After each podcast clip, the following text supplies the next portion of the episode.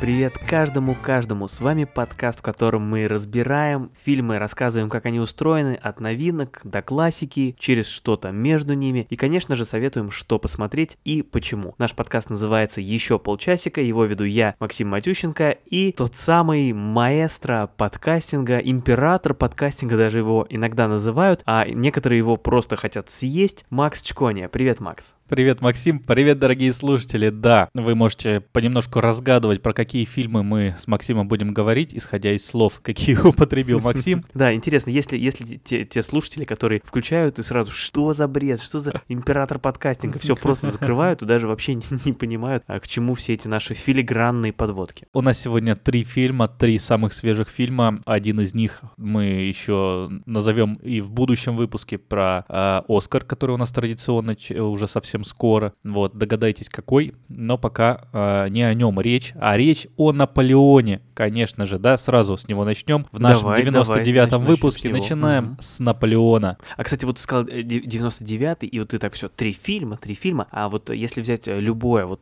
число из головы, не знаю какое, 11, потом его умножить на 3, будет 33, и еще раз умножить на 3, будет как раз 99. Представляешь, как, какая магия чисел сегодня к нам вернулась? Фантастика, фантастика. Да, и у этого фильма а, на кинопоиске оценка 6,3 у Наполеона. Это же тоже, да? 6, 3, угу. 3. А, не, подожди, ты так синопсисы не, не, не Ну, я не знаю, про... а я не сказал, писал. Ну, я же не могу... просто назвал главного героя. Ну, может, совершенно не очевидно, о чем фильм. Так, так, да. Да, э, название фильма «Наполеон», да, это новинка от Ридли Скотта про Наполеона Бонапарта. Ну и в целом рассказывает про, про тяжелую э, жизнь э, и судьбу Бонапарта mm-hmm. к власти через его первые сражения и к mm-hmm. полному, ну ладно, не к полному, к ну, его забвению. Прости, да. так, так, так примерно уже стал пересказывать. Мне уже стало неловко, что я тебя заставил это сделать. Вот, я просто хотел... Вот, да, и там на 75-й минуте вы увидите, как... что, что просто курьезно, да, что такой фильм, который который не нуждается вообще в пояснениях, о чем он. А здесь э, место, здесь место для шутки про торт, на всякий случай, просто чтобы мы закрыли уже эту тему. Хорошо, я просто файл Бабатумс уже приготовил. Он был готов к этому. В фильме немножко больше, чем кто-то мог ожидать. А может быть, ну, кто не знал про фильм, да, что там есть э, еще и Жозефина, э, жена э, Наполеона. Ей уделено время. Вот. Угу. Э, сколько времени мы сейчас обсудим? Жозефине время, Наполеону час. Наполеону полчасика. И вот мы как раз о нем. Дорогой, эпический фильм про Наполеона, угу. куча сражений. Что сказать о фильме? Это, конечно же, байопик, то есть биографический фильм, который рассказывает о персонаже, об известном человеке по имени Наполеон Бонапарт. Фильм очень эпический, это такой почти пеплум. То есть вот как вот эти фильмы какие-то про Клеопатру, как вот э, сто лет назад были популярны в кинематографе, вот это что-то что-то наподобие, то есть вот как, какая-то такая прям эпичность во всем. То есть с одной стороны получилось такое очень жанровое кино, то есть оно сделано абсолютно класс- классически, то есть такой байопик, который в принципе особенно ничем не удивляет, потому что он нам рассказывает историю последовательно. Это, это вам не, знаете, не опенгеймер, где у тебя там три сюжетных линии, в каждой еще свои подлинии, там флешбеки, флешфорварды. Здесь все просто, последовательно, от э, молодых, так сказать, э, ногтей до уже зрелости Наполеона, ну даже что уж там, это не спойлер, до конца его жизни. Мы.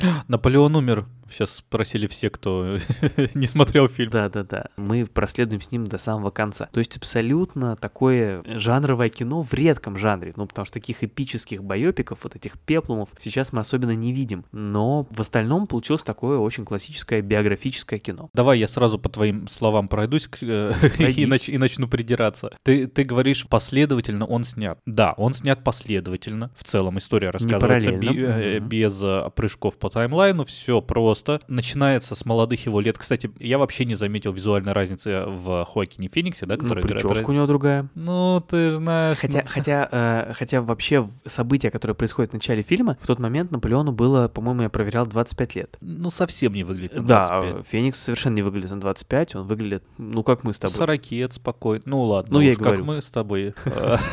Сорокет вообще спокойно. Это мне, конечно, не понравилось. Не потому, что это очень важно, да, для фильма, но в целом это немножко теряет какую-то, я не знаю, ну, вовлечен... вовле... да, вовлеченность, да. Угу. Могли бы и постараться. Мне не понравилась связки Это- между моментами и, прости, э, его жизни, да, потому что мы все равно рассматриваем большой период времени, да, потому что жизнь человека в целом, да, от его там 25-летия, мы несемся по его жизни. Два с половиной часа. Это как будто бы, знаешь, такой набор скетчей про Наполеона. Типа как 6 кадров. там такие Да, шесть кадров, да, да. Рассказывает его историю, но как-то, опять же, вовлечения в нее нет, потому что, ну вот мы посмотрели засаду э, Тулона, да, потом его интерес к Жозефине, как э, начинался, потом начало войны, и вот все, что происходит вот между и вырезано, как будто бы это местами важнее, чем то, что происходило в кадре. Фильм совершенно не понравился, мне было скучно. Мне вот весь М. фильм было скучно. Может быть, все как раз вот в этом, то что нам рассказывают историю, которая, с одной стороны, интересная, но два с половиной часа для жизни такого человека — это мало. При этом было скучно. Ну, да, а то есть сколько? Тут 3 хватило бы тебе? 2.40 уже, уже, уже с головой. Хотя бы, да. Ну, не больше трех. 2.43. Да, вот мы упоминали тут э, осаду Тулона, да, в самом начале. Мгм. А она мне понравилась больше всего, потому что в ней... Осада Тулона, это прям была, которая сразу перед осадой Жозефины, да? Да. Она самая жизненная получилась, она самая драматическая, потому что там, во-первых, есть эпизод с лошадью, он хоть как-то добавлял, я не знаю, драматизма всем, всему фильму, не как-то очерчивал характер Наполеона. Потом почему-то в сражениях этого уже нет, то есть мы видим, там он идет по России, даже когда он просыпается в Москве от пожара, это уже, это все равно, ну, он вышел как на утренник, я не знаю. Вот, а здесь как-то он реагирует, вот эта мертвая лошадь там в стороне, это вначале нич- никаких спойлеров, там ничего важного в плане того, что вы не удивитесь как зритель, если не смотрели фильм. Этого боль, больше, чем во всем остальном фильме. То есть я бы посмотрел про вот это сражение под Тулоном с большим, а, весь фильм с большим интересом, чем про всю жизнь Наполеона. Я бы не смотрел про сражение под Тулон, да, с большим интересом, чем весь фильм, конечно же. Но ты подметил верно, что фокусы можно было расставить иначе. Что касается лошади, может быть, наоборот, это тебе показывает изменения героя, что вот вначале он сердобольный, лошадь свою жалеет, а потом уже ему просто жизни целых народов уже не так э, ценны. А, ну, конечно же, когда он просыпается в горящей Москве, то, безусловно, если бы до сих пор с тобой играли в КВН, то мы бы в видеоконкурсе сделали бы нарезку, где на этот кадр наложена песня «Вся Москва блестит, вся Москва горит». Ты хорошо говоришь про то, что характер его изменился, но мне кажется, его характер вообще в этом фильме нет. Я не понял, какой был Я Наполеон. бы, я бы сам сказал, что не изменился, если бы ты мне вот сейчас эту идею с лошадью не подал. Вот для этого мы здесь вместе собираемся, чтобы, знаете, как-то вот подавать друг другу такие идеи. Мгм. Я просто не понял, какой был Наполеон э, в контексте этого фильма, по мысли этого фильма. То есть там показывают про то, как он пускал в ход тысячи солдат на верную смерть, э, совершенно никого не жалея, но при этом э, у меня не было ощущения от того, что он вот такой э, жестокий тиран, мерзавец, да, который совершенно не боится потерять жизнь. Но при этом не от того, что он любил Жозефину, да, и был отличным семьянином как-то, противопоставляя две вещи. Примерный семенин. А противопоставляя, ну, там, его, не знаю, его личные характеристики и то, что он хочет победить в абсолютно ненужной никому войне. Нет этого противопоставления, то есть его не за что прощать, но при этом и не показывается, какой он э, жестокий человек на этой войне. То есть есть какие-то замашки, вот та- та же эта лошадь, как будто бы он в целом, может быть, он ее жалеет, и в конце фильма бы жалел ее больше. Что тебе эта лошадь-то все Да, покойнее. это в том, в том, что она как бы должна очертить его характер было в начале, но для того, чтобы очертить его в начале, надо было как-то закончить, закольцевать эту вещь. То есть показать в конце, что он либо изменился относительно этой лошади, либо не изменился. Этого нет. То есть я не, не, не врубаю просто, нахрена она тогда была нужна. Не, ну я здесь вне- побуду немножко адвокатом фильма. Все-таки какой-то его характер проглядывает, потому что мы, с одной стороны, очень четко видим его эту, не хочется говорить банально, мания величия, ну вот какое-то такое стремление, да, к какому-то превосходству и доминированию. Он всегда хочет быть лучше всех, так ведь? Сквозь это проглядывает какая-то человечность. Он там то как-то неловко смеется в каких-то ситуациях, да, то он, мы видим, ему иногда страшно. В той же сцене в этом Тулоне ему в какой-то момент видно, что ему очень страшно в начале. Он боится, то есть он совсем не такой стальной, и ты в конце тоже стальной и все, все знающий человек. То есть тут есть какой-то внутренний конфликт в нем. Кажется, что это не тот конфликт, который стоит э, внимания Ридли Скотта. То есть мне кажется, что фильм проигрывает именно сценарно, а не как э, снят э, режиссерски. То есть мы имеем какого-то человека, про которого рассказали целую большую историю, но при этом кажется, что этот человек не очень интересный. Хотя это Наполеон, да? Ну, в смысле, сло- сложно найти найти человека еще более интересного, чтобы о нем рассказать вот в таком монументальном фильме. Но на выходе это получается какой-то, ну, один э, военачальник. Да таких много. В смысле, это не Наполеон по истории. Пока заговорили про сценарий, пара забавных фактов. Сценаристом выступил Дэвид Скарпа. Он же выступает сценаристом в фильме «Клеопатра». Дэни Вильнева. А я так хотел Клеопатру Дэни Вильнева. Ну вот видишь, да-да-да. Также он сценарист э, фильма «Гладиатор 2» Ридли Скотта. В общем, все, что мы ждем, все, что мы ждем сейчас в руках э, человека, чей сценарий видишь, так тебе не понравился. И он еще забавно писал «Человек в высоком замке» и «Последний замок». Был такой у него период, когда его вот mm. на замке тянуло. «Человек в высоком замке» я смотрел сериал, да, это по, по Кингу. По, по, Филиппу Кадику. А по Дику, не по Кингу? Не, не по Дику. Это, это, а, это, это ты про темную башню подумал. А, ну конечно, а ты не про нее. Ну да ладно. Э, слушай, ну давай, чтобы я буду пытаться уравновешивать. Есть вещи. В целом, я честно скажу, меня тоже фильм не удивил. Все норм, э, но ничего не удивляет.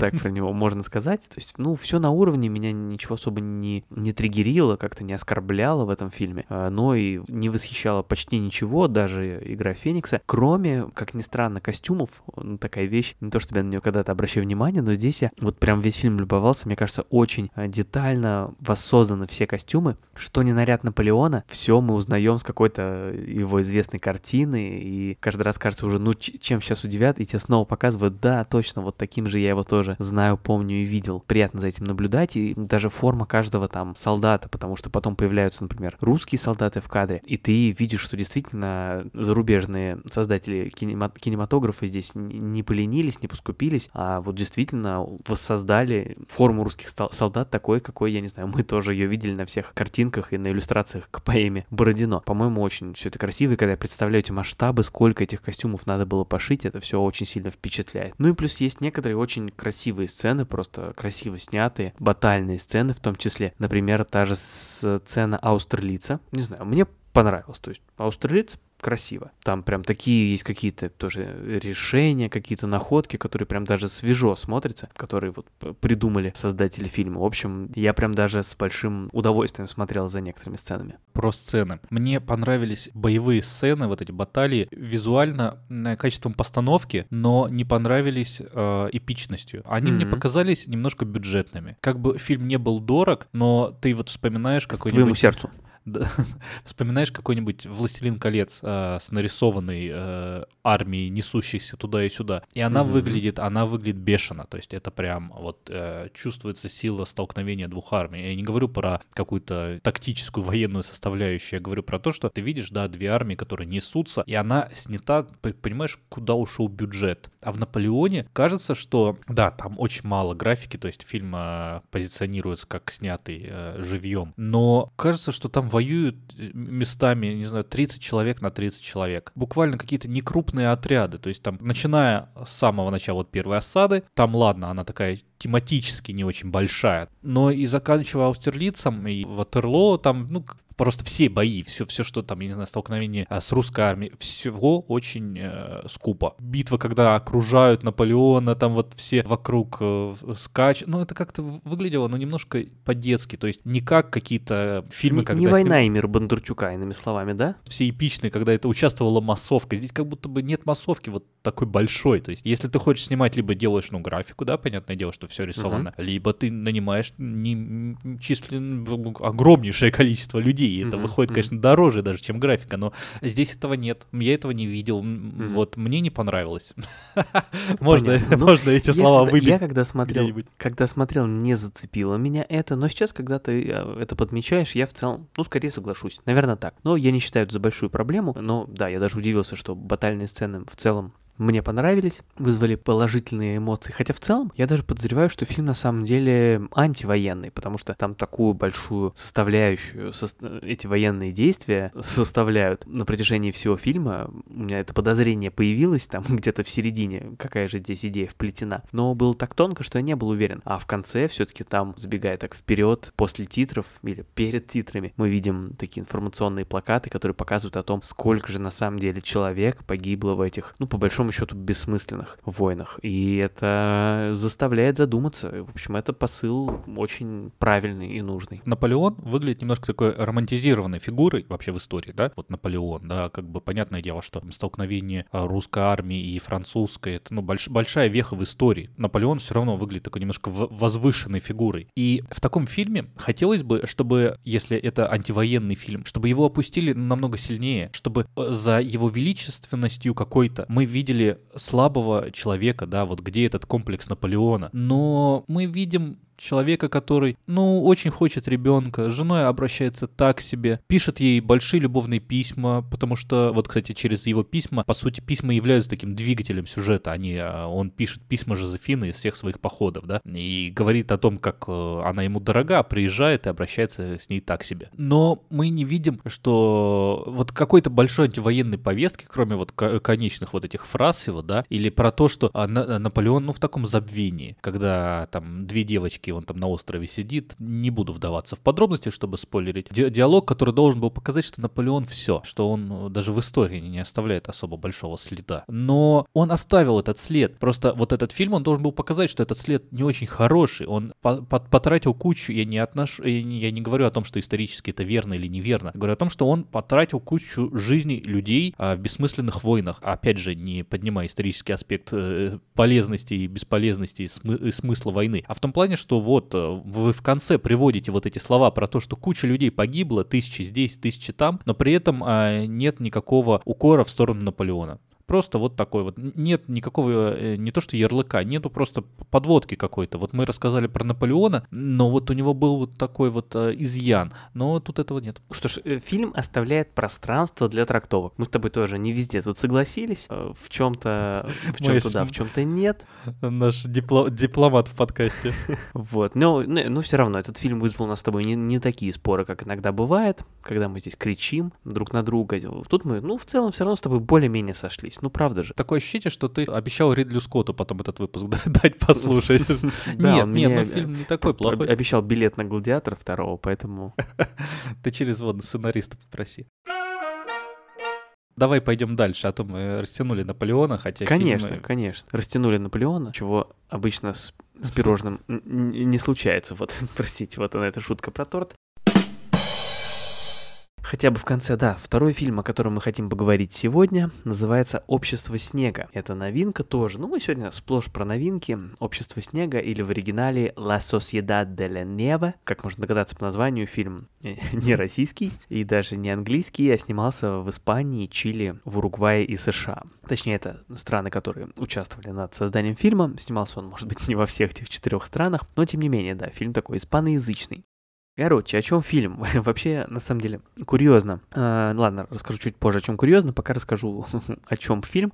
Он рассказывает историю уругвайского самолета, который в 1972 году, 50 уже почти два года назад, терпит крушение в Андах, в горах. И небольшая группа пассажиров выживает, но непонятно, в общем-то, как говорят в начале фильма, это трагедия или чудо, потому что, да, чудо, что они выживают, но они оказались в горах совершенно без каких-то средств к выживанию, и непонятно, как им выживать в этих тяжелейших условиях, совершенно неблагоприятной погоде, как же им спастись можно открыть статью на Википедии, а, прочитать про это событие, потому что это реальное событие, да, произошедшее uh-huh. в Андах. А, самолет летел с регбийной командой. Это случилось 13 октября 72 года. Кстати, пятница 13. Это если кто любит такие, да, штрихи. Во вообще курьезно, у нас с тобой осенью или когда там зимой был выпуск про холодные фильмы, правильно, не так давно. И этот фильм вполне мог бы туда войти, если бы мы тогда его могли посмотреть. Курьезно, что мы даже обсуждали похожие фильмы, которые могли войти, но не вошли, и среди них был фильм «Выжить». Это фильм 1992 года, то есть, получается, снятый через 20 лет. Кажется, что давно, и действительно давно, все, вот через 20 лет после тех событий. Там Итан Хоук в главной роли, как незабавно, то есть не такой близкий к оригиналу в плане а, актеров и языка фильм, но тем не менее, вот и Итан Хоук там снимается, и фильм, да, о той же, о той же самой истории. Вот, в общем, тот фильм тоже мог попасть к нам в выпуск, да, он в шорт-листе был, в шорт-листе был, был, да. Угу. Потому что мы решили, что слишком жесткая тема. А, Да-да, но решили все-таки обсудить «Общество снега», снял его, вот как мы говорим, Байона. Его, э, я не знаю, у него не так много больших фильмов таких очень, ну, понятно, там «Невозможное с Наоми Уотс», есть «Голос монстра», а, но, наверное, самое известное — это «Мир юрского периода», вторую часть он снял, э, вот, которая нам не понравилась. Вот, и сейчас мы перейдем, понравился ли к нам фильм «Общество снега». Еще просто я э, допишу, что вот произошло это событие в в 70-х, и лично я считаю, что этот фильм не значительно лучше статьи на Википедии. Это такая документалка под Мгм. видом художественного снег, э, фильма «Снег», а, которая рассказывает про вот эти события. Нет, э, знаешь, если, если там добавить закадровый голос вместо диалогов, А он есть же там голос Нанда, вот да, есть, есть. Но он все равно подается как художественное, да-да-да. Если добавить закадровый голос, то есть такой жанр документалок, где события показаны, как они вот постановочно, как бы якобы они выглядели, то вполне подойдет. фильм, мне кажется, не очень сделан вот по драматизму такому, да. В нем очень хорошо, очень натуралистично рассказываются события того происшествия. Там даже вставки есть такие тоже, вполне себе документальные. Мгм.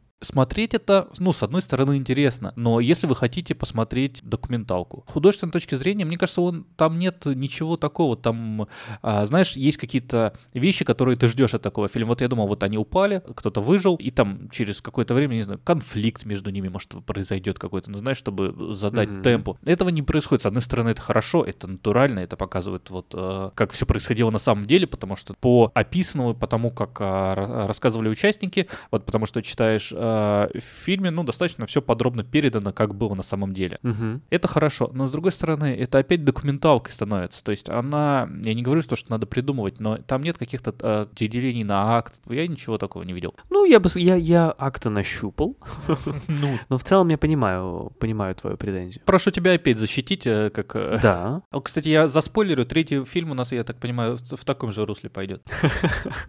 да, у нас сегодня что-то, да, тоже э, дает сбой наша трехактная система, наши акты получаются похожими друг на друга. Мне фильм, в общем-то, понравился. Не знаю, может ли документализм быть чрезмерным, вот видишь, оказывается, может, по твоим ощущениям. А, Меня он не смутил, действительно смотришь как э, документальное кино, ну так, не знаю, даже, даже и хорошо. Для меня просто фильм, мы когда его начинали смотреть с женой, мы как-то подзабыли эту историю, произошедшую в горах, и мы не знали, что фильм будет об этом, потому что я, конечно же, синопсис ничего не читал, и уже в процессе я начал что-то подозревать и вспомнил ту историю, которая не вошла к нам в выпуск в, фильм, в фильме «Выжить», и уже потом понял, что это была она, поэтому было забавно. Хотя в самом фильме, в общем-то, забавного мало. Фильм, конечно, очень такой жесткий, поэтому если вы там не хотите переживать, возможно, лучше не смотреть. Но вот находил я поводы для, для веселья тоже, в том числе потому, что на обложке фильма там сидит главный герой, это, кажется, Энца Вагринчич, который его играет. И он так сидит там немножко э, издалека, в полоборота. И я когда первый раз увидел постер этого фильма, когда мне жена его прислала, я был уверен, что это Адам Драйвер. Просто это было, это было чуть ли не на следующий день после того, как мы с ней смотрели фильм «Феррари», и я подумал, что, о, надо же, еще один фильм с Адамом Драйвером.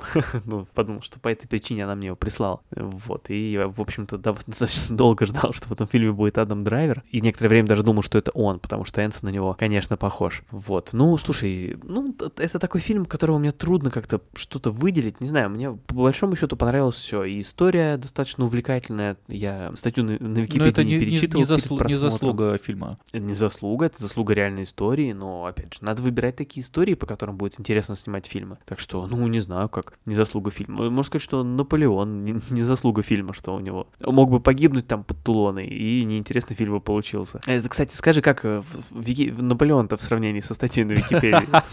Ну вот мне кажется, он хуже. Общество снега, оно такое же. Ладно, хорошо, у нас еще будет попытка сравнить сегодня. Э, Что еще про этот фильм ты отметил для себя? Вот я отмечу плюс небольшой отсу- отсутствие вот этого драматизма, но присутствие большого документализма в том, что ты как Э, будто Фильм бы... еще немного не- непредсказуемый из-за вот этого отсутствия такого Да. классического драматизма. Да, и с этим же ты многое домысливаешь. То есть он как будто бы больше дает тебе возможности подумать о том, как, каким бы ты себя чувствовал, каким бы ты себя нашел на, на Мгм. этом месте. То есть взялся ли бы ты за лидерство, да, или, я не знаю, там, Мгм. э, шел бы по течению или сдался бы в конце концов, да. Ну, конечно, по течению. Если ты с горы пытаешься выбраться, надо идти по течению, потому что река течет вниз. Что за вопрос? Ты с тобой в горы лучше не ходить.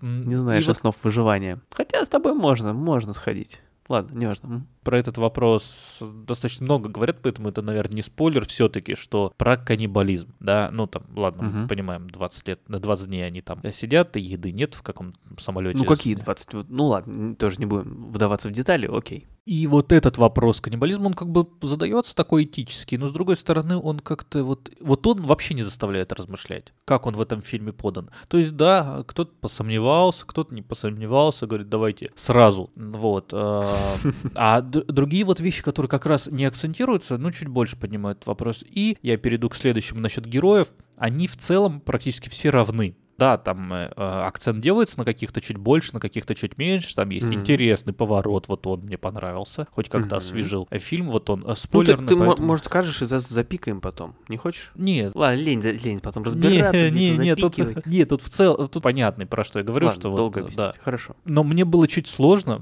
это может быть моя проблема, в том, что я очень долго разбирался в героях. Компания молодых людей, они все так похожи. Одинаковые прически. Один, да, время вот это 70 они все очень похожи, ну, стилистически выглядят реально одинаковые прически, все выбритые, да, Мгм. там все плюс-минус одного возраста, ну, они ж молодая команда, там летит, там какие-то родственники их, женщин практически нет, там буквально несколько персонажей. А, ну если, если в фильме мало женщин, то Да, Макс, это в принципе, сразу- сразу сра- это минус. сразу минус. Что смотреть тогда вообще? И я вот долго разбирался, кто есть кто. Может быть, это я чуть-чуть... Да, они так все выглядели, мне было сложно запомнить, кто там Нанда, кто Энса. Но, может быть, это не так важно. Может быть, это и задумка как раз. Ну, я не думаю, что это задумка. в горах все равны? хотя- Я про то, что в целом там нет главного героя, вот как прям... бане. Прям Мгм. очень главный герой. Там все чуть-чуть туда-сюда вот варьируются. Да, там есть а, люди, которые больше повлияли на их нахождение там, но это именно герои реальной истории, да, чем этого фильма. Кстати, один из выживших потом избирался на пост президента Уругвая. Это М. просто интересный факт. Проиграл там в 90-е,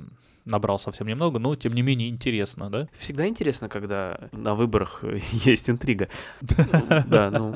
Короче, опять же, чуть-чуть заспойлерю наш выпуск, что при этом «Общество снега» а, мне понравился больше двух других наших фильмов, и «Наполеона», и следующего. Хорошо, можем тогда сейчас и перейти к следующему. Я просто, подводя итог обществу снега, ну, я бы его по классике рекомендовал тем, кому вот, кому это интересно, кому хочется посмотреть какой-то выживач, пользуясь геймерской такой те- терминологией, то есть что-то вот такое щекочущее нервы про выживание, про острые, острые условия, в которых оказались люди. Вот если любите такое интересно, то смотрите. Фильм, кстати, номинирован на «Оскар» на лучший фильм на иностранном языке.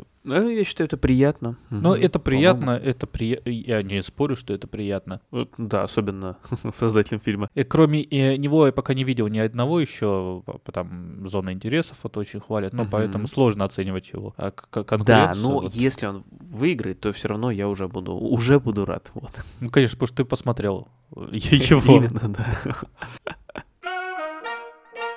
Фильм, опять, э, который, как Максим правильно говорит, можно изучить э, на, на Википедии сначала про его, потому что он тоже, это байопик. А видишь, видишь, как я тебя это заманил в свои сети, или ты меня заманил в мои сети. Мы сегодня с тобой, видишь, про все про биографические или основанные на реальных событиях фильмы говорим. Видишь, как Да. получилось здорово. Нельзя уже ничего придумать в этом мире. Все уже было, все интересное было. Расскажи же нам, что же было в этом фильме. который называется «Маэстро». Э, Рассказывается про Леонарда Бернстайна, ком- дирижера, знаменитого дирижера. Его, наверное, он у нас вот сейчас в современном мире для вот э, нас не очень известен, но это мы его Ну, можем мягко говоря, знать, да. э, мы можем его знать, например, по музыке к Вестсайской истории, да. А, Ну, мягко говоря, да. пер- Вот это вот все. This is America. вот он. Не устаю а, напевать. Да, и играет его, как и снял фильм Брэдли Купер, а вместе с ним его жену э, Фелицию играет Кэрри Маллиган. Вот, и это бай- байопик, который рассказывает про его жизнь. И тоже уже, уже номинирован на Оскар. Да, он охватывает период большой, там тоже сколько-то лет, чуть ли не 50 лет он охватывает период, ну или там лет 40, наверное, точно. И тоже классический уже прием, что вместе с тем, как идет время, меняется и сама картинка. То есть мы видим, как э, черно-белое кино с таким характерным звуком и даже непривычным для нас сейчас почти квадратным соотношением сторон превращается уже в современный такой 16 на 9 с сочными цветами конца 80-х и хорошим звуком. Опять же, прием уже привычный, но смотрится в этом фильме здорово. Вот ты упрекал э, Феникса за то, что он не меняется в Наполеоне. Вот Купер как раз очень меняется в этом фильме, при том, что я, вначале мы видим нашего главного героя, маэстро этого Бернстайна, уже там на закате его жизни, сколько ему там лет, 70 или 80, он очень пожилой, его играет Купер, и я был поражен, как, насколько правдоподобно он изображен. То есть мы действительно видим Купера, мы действительно видим вот этого пожилого человека. Это не выглядит каким-то нелепым гримом. Потом мы следом сразу видим э, Купера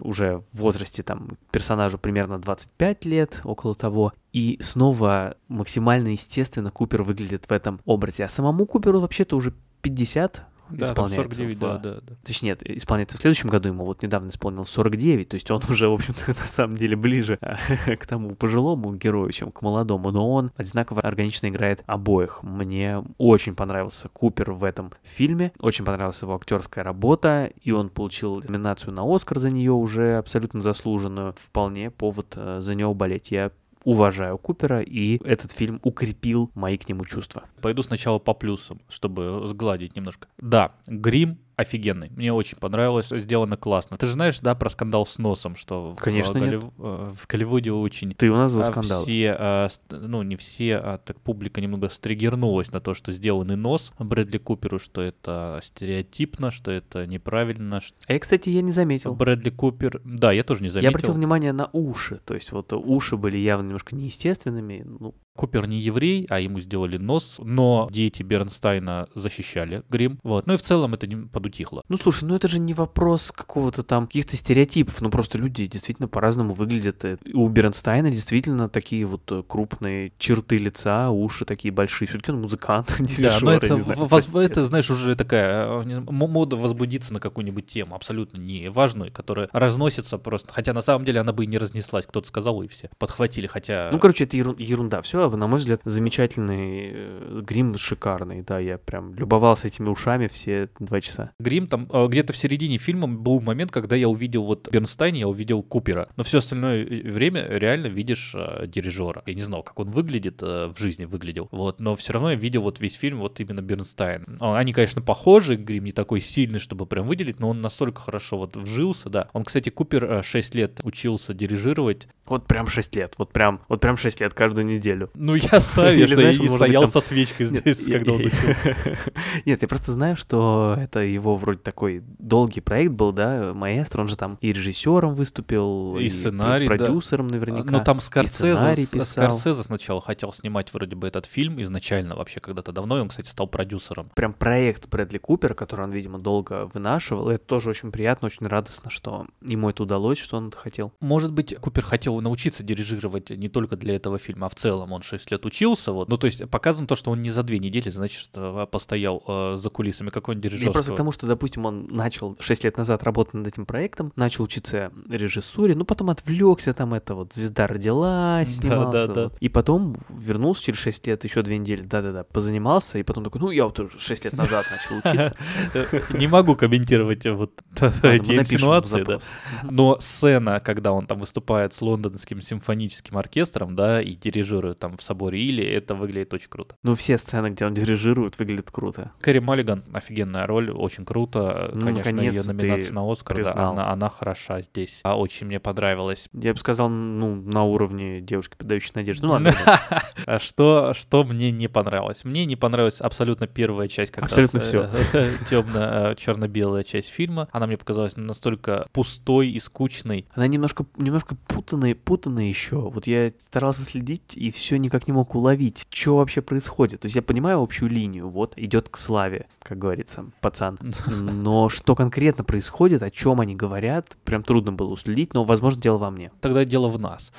вот, потому что многие вещи, ты как бы посмотрев фильм, начинаешь, ну, да понимать, да, что там происходило. Там э, линия вот с э, персонажем Мэтта Ну Бомера. да, как вырастешь, поймешь. Да, но все это не очень трогало. То есть мне видится этот фильм, как э, когда-то мы обсуждали загадочная история Бенджамина Баттона, снятая под номинацию на Оскар. Вот точно М. такой же фильм. То есть фильм «Маэстро» снят, чтобы поучаствовать в оскаровской гонке. Он сделан настолько классически, настолько правильно, что от этого очень скучно. И при этом все в нем технически хорошо. Да, ты, ты говоришь, вот смена цвета, смена формата картинки, актерская работа, грим, все в нем хорошо, но при этом эмоций вообще не вызывает. Самые интересные сцены между женой, потому что на самом деле, хоть фильм называется «Маэстро», да, но при этом жена, которую играет вот э, Кэрри Маллиган, его жена Фелиция Монтеалегро, она была актрисой. И она тоже в какой-то степени звезда этого фильма. Ей очень много уделено времени, и кажется, что именно Бернстайн врывается в ее жизнь, чем наоборот она врывает, ну, входит в его жизнь. Ну, что такой, безусловно, да. а, и в какой-то момент кажется, что фильм про нее, а он вот такой вот э,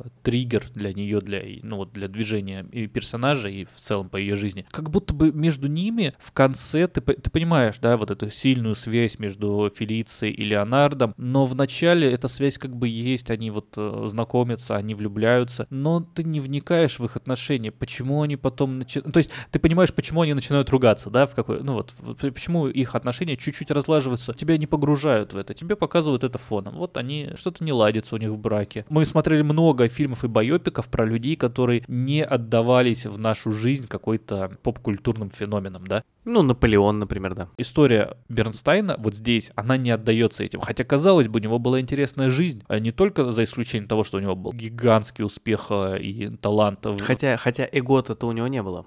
Да. У него есть интересная история его открытого брака, да. Ну, это тоже с самого начала фильма мы это получаем. Но абсолютно неинтересно. Фильм «Маэстро» мне не нравится, как сделан режиссерский, потому что он сделан так, чтобы вот зритель должен пустить слезу от э, вот происходящего. На самом деле не трогает в нем ничего. А самое главное, это по сравнению с э, страницей в Википедии как? Но я изучил страницу потом в Википедии, и мне она кажется вот э, интереснее, вот реально интереснее. То есть, понимаешь, Наполеон, он кажется, а страница в Википедии не интереснее, она кажется более обширной, и ее сложно запихнуть в фильм. Здесь кажется, что историю Бернстайна можно уложить в фильм, но она уложена плохо. Э, Общество снега другое. Она прям фильм полностью пересказывает эту страницу, а, но я уже сказал, что это документалка. В общем, три Да, фильма. ну- Я впервые три- тремя фильмами э, на самом деле недоволен. Вот во- Ух за весь выпуск. Вот видишь, к, к сотому выпуску должно было что-то произойти такое, да. И вот видите, э, вторую сотню выпусков мы будем сравнивать фильмы с их страницами в Википедии. А Макс будет оценивать страницы в Википедии с режиссерской точки зрения, как они построены, все вот это вот, вот. Ну, а Маэстро, да, на самом деле с тобой согласен. Хорошее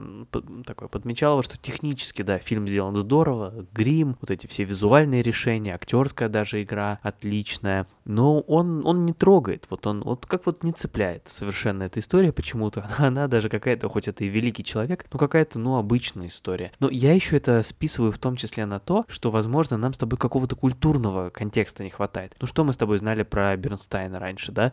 Да ничего не знали, в общем-то. Возможно, если бы это была какая-то часть нашей культуры, если бы вот, ну, возможно, просто надо быть частью вот той культуры, вырасти, э, зная этого человека. Он там первый великий американский режиссер, например, да, то есть человек, который родился в Америке и стал великим. Для, для них это поэтому важно. Вот, возможно, если бы это было частью нас с тобой, как вот, я не знаю, вышел бы сейчас фильм там, ну, можно также даже назвать «Маэстро», и там бы рассказывалась история Игоря Николаева, например. Ну, естественно, это бы в нас отзывалось, ну, гораздо значительно. И мы бы, мы бы поняли и ощутили. А какие-то пареньки, которые сидят где-то ну, в Бостоне, э, может быть, не, оценили бы и говорили бы, что-то непонятно, чё, ну и чё, ну вот он там, выпьем за любовь. Вот, это, ну, тут, знаешь, все-таки культурный контекст важен. Ну, а в остальном, еще раз, у меня фильм «Отторжение» не вызывает, и все равно рад, что я его посмотрел. Я не знаю, правильно ли эта мысль, но, может быть, э, стоит оценивать качество фильма. Вот ты говоришь про то, что вот мы его не знали, и, может быть, поэтому мимо проход- фильм проходит чуть-чуть мимо нас. А вот э, мне кажется, а, боепик с художественной точки зрения правильно оценивать так, что ты вот э, смо- посмотрел фильм и представляешь, вот если на месте этого человека, там, не знаю, мы посмотрели фильм «Основатель», да, про основание Макдональдса, да, представляешь, что это выдуманная история. То есть этого не было. Это не про Макдональдс, а какую-нибудь э, сеть э, э, э, там, барбекю. Ну да, мгм. tasty and the point, да. Просто представил, что вот э, эта история выдумана. И если тебе этот фильм также отзывается, то есть он не теряет для тебя интереса. Вот ты посмотрел его, да, тебе он понравился. И ты думаешь, а вот если бы этот фильм был не про существующего человека, он бы тебе понравился так же? Мне кажется, что вот если он нравится меньше, то это небольшая проблема все-таки. Э, значит, в фильме что-то не то. То есть он тебе цепанул просто как история, как вот опять mm-hmm. же страницы Википедии. То есть тебе mm-hmm. было интересно узнать, э, что случилось там, как основали Макдональдс, как, а, я не знаю, Майкл Джордан запустил свою линию кроссовок, как BlackBerry запустили свои телефоны. Потому что вот я вспоминаю фильм BlackBerry. Вот, вот какие истории мы вспоминаем. BlackBerry. Первое, что на ум приходит. А просто если я исключаю из BlackBerry то, что это BlackBerry, мне все равно фильм очень нравится. То есть я понимаю, что это мог быть, я не знаю, Strawberry, да, какой-нибудь э, выдуманный телефон, и кайфовать от этого, потому что фильм снят очень круто. Мне нравятся отсылки к другой поп-культуре внутри фильма. Мне нравится, какие актеры его сыграли, как они это сделали. Маэстро, да, даже если бы он понравился, тут сложно, он просто не, не нравится. Но вот мне кажется, э, Боепик, он должен нравиться и вне контекста самого человека, то есть про которого он рассказан. Ой, что-то я завелся. Нет, мысль, мысль отличная, да. Будем это учитывать в будущем в наших оценках. На этом все, да?